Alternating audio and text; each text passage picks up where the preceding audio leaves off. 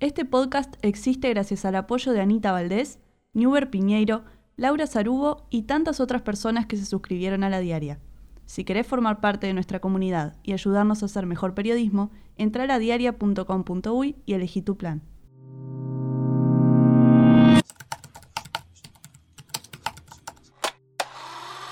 Mezcla, un podcast de la diaria. Hola, soy Leo Lagos, bienvenidos a Mezcla en Pandemia. Como es habitual, me acompaña Marina Santini. Muy buen jueves, Leo. Muy buen jueves para todos los suscriptores que nos están escuchando un jueves más. Y también le damos la bienvenida a Bruno Yelsa, nuestro factotum en el día de hoy, porque también, aparte de ser parte de los contenidos de Mezcla en Pandemia, va a estar operando las perillas. Muchas gracias Leo, muchas gracias Marina, hola a todos los oyentes, aunque hoy no tengo muchas ganas de, hacer las cosas, creo que va a depender de ustedes a partir de hoy esto. Bueno Bruno, creo que lo que te pasa, eso de no tener muchas ganas de hacer las cosas, después de la conferencia desde la torre ejecutiva del día de ayer, al menos es mi impresión, le debe estar pasando a varios uruguayos. Sí, yo le decía a Bruno antes de comenzar que capaz que podríamos poner a reproducir el, episodio anterior y sería más o menos lo mismo, porque en realidad hace ya tres jueves por lo menos que el tema viene siendo el mismo, porque parece mentira, pero las medidas que viene tomando el gobierno, los anuncios de cada semana siguen siendo los mismos, ¿no? De alguna manera se repite la historia, parece no acabar el gobierno tiró la chancleta y la responsabilidad es totalmente individual a partir de ahora. Así es, tentados a la hora de cómo titular el podcast de hoy, hablamos de las no medidas parte 3 o parte 4. Pero yo creo, Marina, que hubo un cambio en el día de ayer.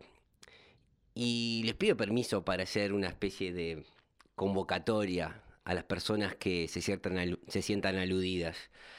Pero yo quiero llamar a, a los psicólogos, a los psiquiatras, a las sociedades que trabajan en estas disciplinas, a la Universidad de la República, a las universidades privadas que también dictan cursos de psicología, porque hay una definición, por lo menos a nivel callejero, ¿no? Uno de hecho, yo estudié psicología, cuando uno estudia una disciplina las definiciones cambian un poco, ¿no? Pero hay una definición para lo, para lo que es la locura que siempre me fascinó.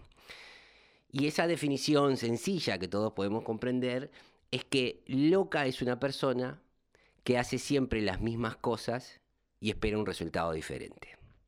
Eso es como una forma de definir a alguien que tiene cierto desapego con la realidad, se desacopló de la realidad. Alguien que siempre hace lo mismo, o sea, imagínense, siempre haces un fainá con la misma fórmula y te sale quemado, y al otro, y al otro día lo haces con los mismos tiempos de horno, con la misma fórmula y esperás que no se te queme. Eh, habla ahí de una disociación, algo que está pasando que no estás entendiendo.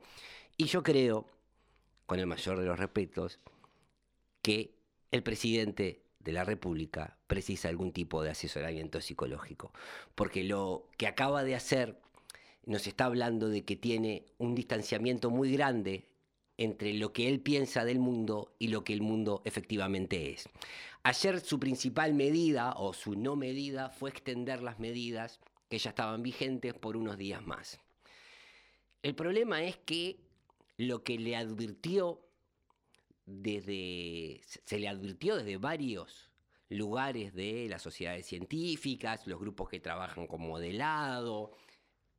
Calculo que el GACH, que habló en la jornada de ayer con él también, es que los efectos de esas medidas que se habían anunciado el 23 de marzo no fueron suficientes ni para frenar la tasa de contagios, ni para frenar la tendencia creciente a ocupación de camas de CTI, y como lamentablemente estamos viendo, tampoco fueron suficientes para frenar las muertes por COVID o de personas que tienen COVID y que además tienen otras comorbilidades, terminan pagando con su vida estas no decisiones que se toman. Ayer fue algo muy claro el propio presidente reconoció que en el día de ayer y el día anterior la movilidad que había bajado en Semana de Turismo, que recordemos es una semana que tradicionalmente se toma para el ocio, eh, había bajado un poquito la movilidad, pero el lunes y el martes ya esa movilidad se había vuelto a disparar. Y está bien todo ese relato de las fiestas clandestinas, pero no es esa la movilidad que se volvió a disparar. Con datos de propio Google, que uno puede acceder libremente, lo que hubo fue un retorno a las actividades laborales mayor que lo que se había dado. Y también en Semana de Turismo había bajado la movilidad a Montevideo, pero había subido en lugares como, por ejemplo, Punta del Este y otras zonas del país, que fueron destinos que acogieron a esas personas, que como no tenían ninguna recomendación de cancelar su semana, su semana de turismo, ejercieron su libertad responsable de esparcir el virus por otros lados.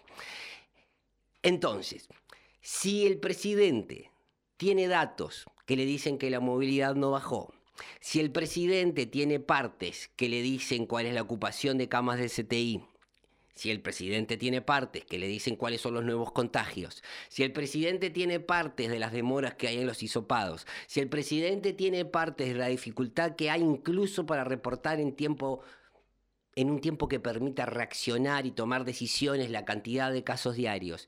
Si tiene toda esa evidencia y lo que dice es, pero estas medidas son efectivas para bajarlo, es o que es un fanático de Gabriel García Márquez y del pensamiento mágico, o que realmente tiene algún problema que deberá ser analizado en profundidad por un profesional competente en, la, en el área de entender cómo la realidad a veces se nos escapa como arena entre los dedos. Entonces estoy llamando a los psicólogos y a los psiquiatras del país a trabajar eh, hasta honorariamente, si se quieren, para hacer un poco de terapia y ver qué es lo que está pasando con una persona que ante las medidas que fueron insuficientes para los fines que se perseguían, eh, lo único que hace es apostar a las mismas medidas. La estrategia anunciada ayer del gobierno de apostar por la vacunación toda la evidencia científica que hay, la gente que trabaja modelado, lo que se ha visto en otros países como Chile, como Israel, no va a producir un efecto en el corto tiempo y menos aún cuando tenés una alta cantidad de contagios que ya no podés rastrear, no podés aislar a los contactos y no podés cuarentenar. O sea, la propagación comunitaria del virus está en un momento de descontrol absoluto. Las medidas que tomó el 23 de marzo no permiten retomar ese, ese control. Entonces, ¿dónde estamos? Pero además lo más llamativo de todo esto es que ayer, eh, consultado por la prensa en la conferencia, consultado sobre si está conforme con los resultados, la calle reconoció que no, que no está conforme. Pero ante esta situación eh, de, inconformidad con los resultados, lo que prefiere hacer el presidente es culpar a la gente, culpar a la población, enfrentar a la población y decir, bueno, los muertos, los enfermos, los contagios, la saturación de los CTI es responsabilidad, responsabilidad de los que no se cuidan, responsabilidad de los que no tienen empatía. ¿Y qué genera con eso? Genera enfrentar a la gente entre sí cuando no es así. O sea, hay gente que tiene que salir, que tiene que tomarse ómnibus, que tiene que incumplir algunos protocolos o, no quedarse en su casa como, como se recomienda porque tiene que salir a ganarse el pan. Entonces es una irresponsabilidad tan grande que se, que se ponga esta mochila enorme en la gente y, y no se adopten nuevas medidas. Pero además, ayer veía un, un tuit de, del infectólogo Julio Medina que, este, que enumeraba cuáles son los resultados a 15 días de las medidas tomadas el 23 de marzo, que fue la última conferencia de presidencia, este, en, la que, en el que dice que en dos semanas, desde que se adoptaron las últimas medidas, que son las que se mantienen, se sumaron 40.258 casos nuevos, 11.371 casos activos, 234 nuevas camas ocupadas en CTI, 404 muertos y el P7, que es el promedio semanal, pasó de 50 a 87. Entonces, con este, con este panorama, no tomar nuevas medidas, mantener lo que está, lo que está vigente es como vos decís, Leo, es una locura, no hay otra palabra para, para ponerle. Sí, otro, bueno, siguiendo un poco el, razonamiento de lo que planteaba Marina, em, esta situación de trasladar la culpa a las personas contagiadas en, no le quiero decir persecución, pero suena, para mí, yo ya lo puse en, lo comenté en Twitter, a mí me parecía por lo menos peligroso ese, ese planteo de eh, el que se queda sin trabajo, se queda sin trabajo porque otra persona se contagió de, de COVID. Eh, es muy complicado ese planteo, es muy complicado eh, em, que una persona pueda... No es muy complicado que una persona pueda asimilar ese razonamiento, es complicado cómo lo asimila ese razonamiento y cómo, y cómo reacciona a, ese razonamiento. Y, otra cosa, si vos empezás a plantear, por ejemplo, empezás a ir para atrás en este, en, este tema de este que se quedó sin trabajo porque este se contagió de coronavirus y antes a ese lo contagió otro y antes a ese lo contagió otro, eh, terminás, por ejemplo, en una situación en que esos primeros cuatro positivos del 13 de marzo de 2020 eh, estarían al, al, nivel de, los enemigos públicos número uno del, del, Estado uruguayo, básicamente, eh, por haberse contagiado, bueno, en, algunos casos por haber viajado a otro país donde había COVID y, y, venir, con, y venir contagiados. Es, es muy complicado eh, tratar de seguirle el tren a un razonamiento así es muy difícil, es muy difícil aceptar un razonamiento de esa manera, es muy difícil tratar de, querer justificar algún algo que eh, tratar de querer justificar ese pensamiento. Eh, es un pensamiento que a mí por lo menos me parece que es absolutamente injustificable, que no está bueno que ninguna, que ninguna persona lo, lo, lo plantee, y mucho menos el presidente mucho menos el presidente. Es mucho, es mucho más complicado cuando la persona que está diciendo que el que se está quedando sin trabajo, se está quedando sin trabajo por culpa de esa persona maligna que, se contagió de coronavirus, es muy difícil. Eh, es muy difícil eh, seguir eh, tratando de hacer algún tipo de, pensamiento lógico después, de, después de escuchar eso. Pero además, lo, más loco de todo es que el presidente y bueno, y su equipo siguen tomando las decisiones que desde la ciencia se advierte que no son las, idóneas o por lo menos no de la manera que se están haciendo. Se apuesta únicamente a la vacunación cuando no hay una reducción de movilidad, que es lo que dicen, dicen los científicos, que no es eh, eficaz. O sea, si no reducís la movilidad y si no le das tiempo al plan de vacunación a que funcione y que avance con una movilidad asociada, no tiene sentido. Y bueno, se siguen, se siguen adoptando estas medidas que desde la ciencia no, no, no se recomiendan. Entonces no se está escuchando. Ayer se citaba, se citaba Radi, no sé cuántas veces lo citó, pero en realidad en la práctica no se está escuchando, no se está escuchando al GACH, no se está escuchando a los científicos que están asesorando. Y aparte, tenemos que entender cómo funciona esto, ¿no? Em, que la ciencia no tiene la verdad absoluta y la ciencia permite entender algunos mecanismos y tratar de hacer predicciones. En este caso se trabaja mucho con modelado, modelado para dónde puede, para dónde puede evolucionar la tasa de contagios, ver cómo viene el R y en base al R, o sea, la cantidad de personas que contagian a una persona infectada, tratar de predecir qué va a pasar dentro de 15 días o 20 días. Eh, son modelos que integran muchísima información y que tienen cierto grado de incertidumbre, ¿no? Esto está bueno que la gente lo entienda, ¿no? Un modelo que predice cómo va a expandirse el coronavirus en este contexto actual tiene un margen de error. Pero acá hay algo más peligroso. Esos modelos lo que dicen es que la tasa de vacunación, aunque lograra aumentarse por lo que ya sabemos, y esta semana incluso salió un estudio que analizaba la inmunidad adquirida tras el, proceso de vacunación en Chile, que empezó antes que nosotros, hay creo que unas 18, 18 eh, millones de personas vacunadas. Este, y la principal conclusión de ese trabajo es algo que ya lo sabíamos, la vacuna china, que es la que se está empleando en mayor medida en Chile, lo que sucede también en Uruguay, donde Pfizer lo tiene en algunas pequeñas partes de determinados grupos de la población.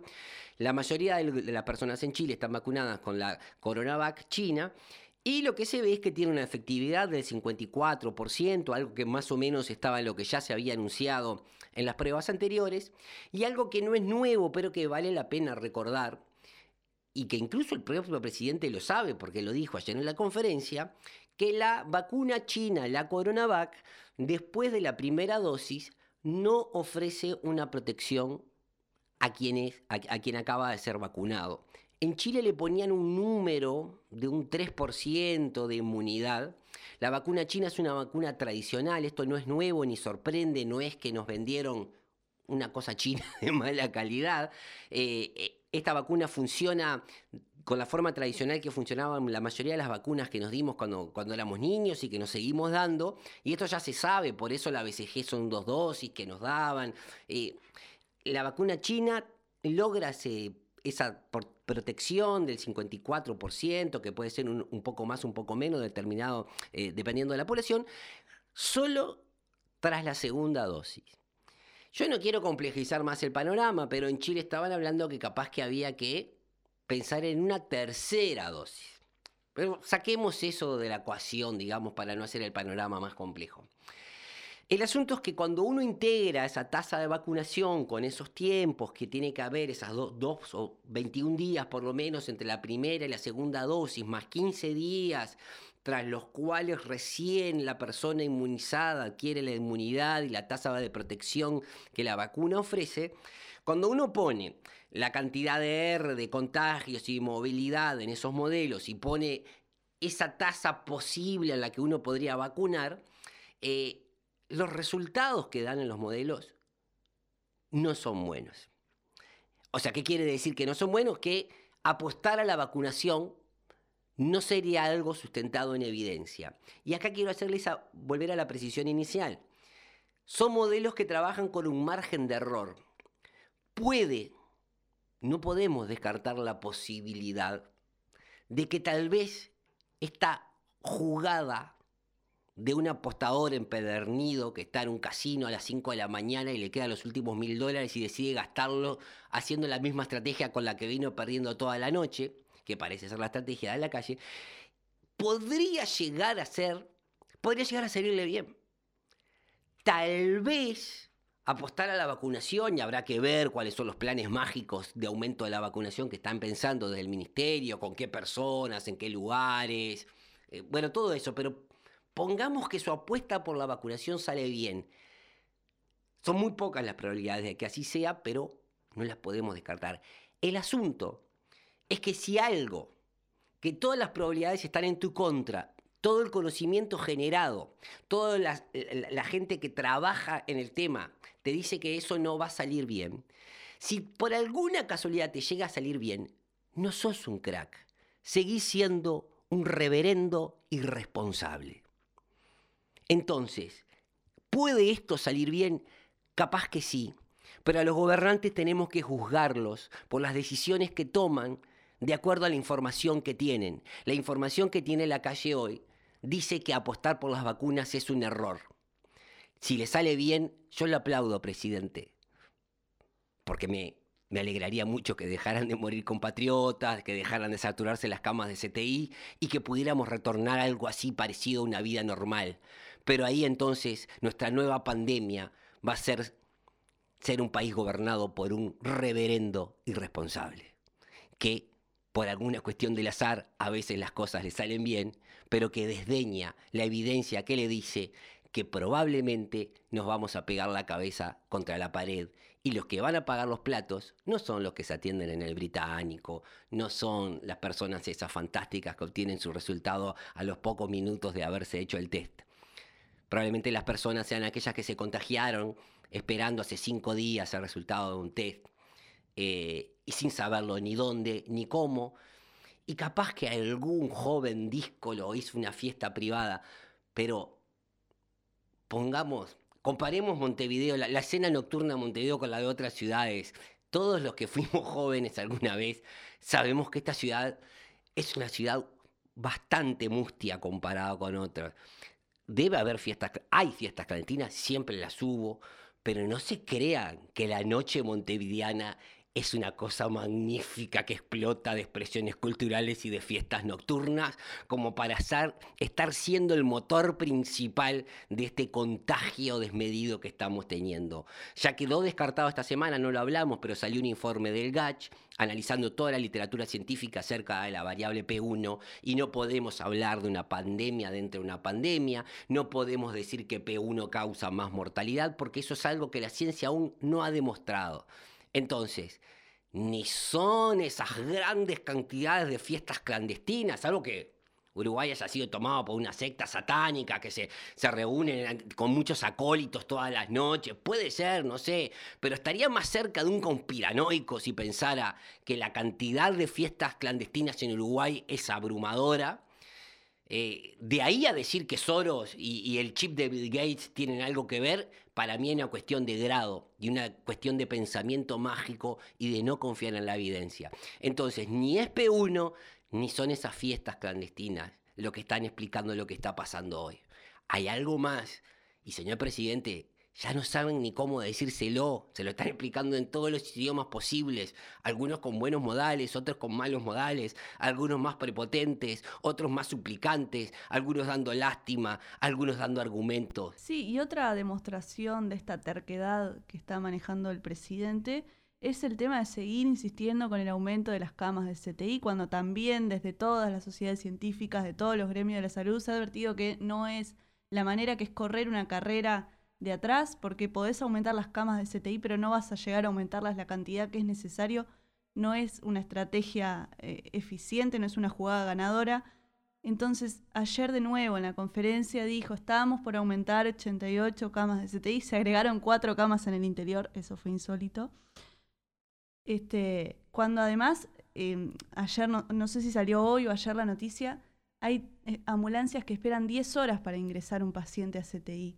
Entonces, y que además la, la, el índice de mortalidad en CTI, creo, vos me podés corregir, Leo, pero creo que es de 50%, o sea, es altísimo. Una vez que la persona entra a CTI con COVID, las chances de sobrevivir son bajas. Entonces, apostar a ese último escalón, que es el CTI, cuando ya la situación es gravísima, tampoco tiene, parece tener mucho sentido. Y yo creo que decir, hablar de aumentos de cama de CTI, obviamente es mejor que haya más camas, sobre todo si hay tal personal, a que no las haya, pero casi prácticamente lo mismo que decir, hicimos un acuerdo para comprar cajones más baratos. Así que no se preocupen, si usted tiene que enterrar a un ser querido, el cajón le va a salir más barato. O sea, son esas cosas como eh, ese pensamiento mágico de decir, bueno, el problema es que me lleguen al CTI. Eh, no, el problema es lo que está pasando afuera de ese CTI, la transmisión comunitaria del contagio, la movilidad de las personas, la no asistencia económica que impide que grandes partes de la población se queden en la casa. Eh, y esto me lleva a, a el último dardito que quería tirar en el día de hoy. El presidente ha insistido que lo que está detrás de todas las decisiones que ha tomado el gobierno son sus principios. Ese principio que podría resumirse con la libertad responsable y que tiene ese otro correlato que en realidad es un poco la sociedad es la suma de todas las partes y si cada uno hace lo que tiene que hacer, a la sociedad le va a ir bien. Es un poco ese correlato del Maya Oro, esa persona emprendedora, virtuosa, que genera riqueza y sostiene a todos los vagos que no lo hacen. Esa idea de que cada uno es un universo y bueno, la suma de la felicidad de, cada uno puede ser la, resultante de la felicidad de la sociedad. Eh, el asunto es que el aferrarse a sus principios, con lo que dijo ayer, nos permite hacer una, una valoración de sus principios. Los principios a los que se aferra el presidente hoy son por lo menos valen 40 vidas por día. Los principios del presidente valen unas 350 personas muertas por semana. Eh, ese podría ser el valor de los principios y vamos a ver cuánto más valen los principios. Cuándo uno puede incluso cuestionarse sus principios. Tendremos que llegar a 500 muertes por semana, 700, 800. ¿Cuál es el valor de los principios? A mí me gustaría tanto que el presidente mirara alguna película de los hermanos Marx y que recordara aquella gran frase de Groucho, yo soy un hombre de principios, pero si no le gusta, me puedo conseguir otros. Yo espero eso. Bueno, y luego de esto vamos a ir cerrando este nuevo episodio de Mezcla en Pandemia. Ya perdí la cuenta de cuántos episodios vamos. ¿Dónde? ¿6, 7? ¿Cuántos estamos? 80, ¿no? Episodio 80 de Mezcla en Pandemia, perfecto. Ponemos fin a este episodio 80 de Mezcla en Pandemia. Muchísimas gracias Marina Santini. Gracias Bruno, gracias Leo, gracias a los que nos acompañaron una vez más y nos encontramos el jueves que viene.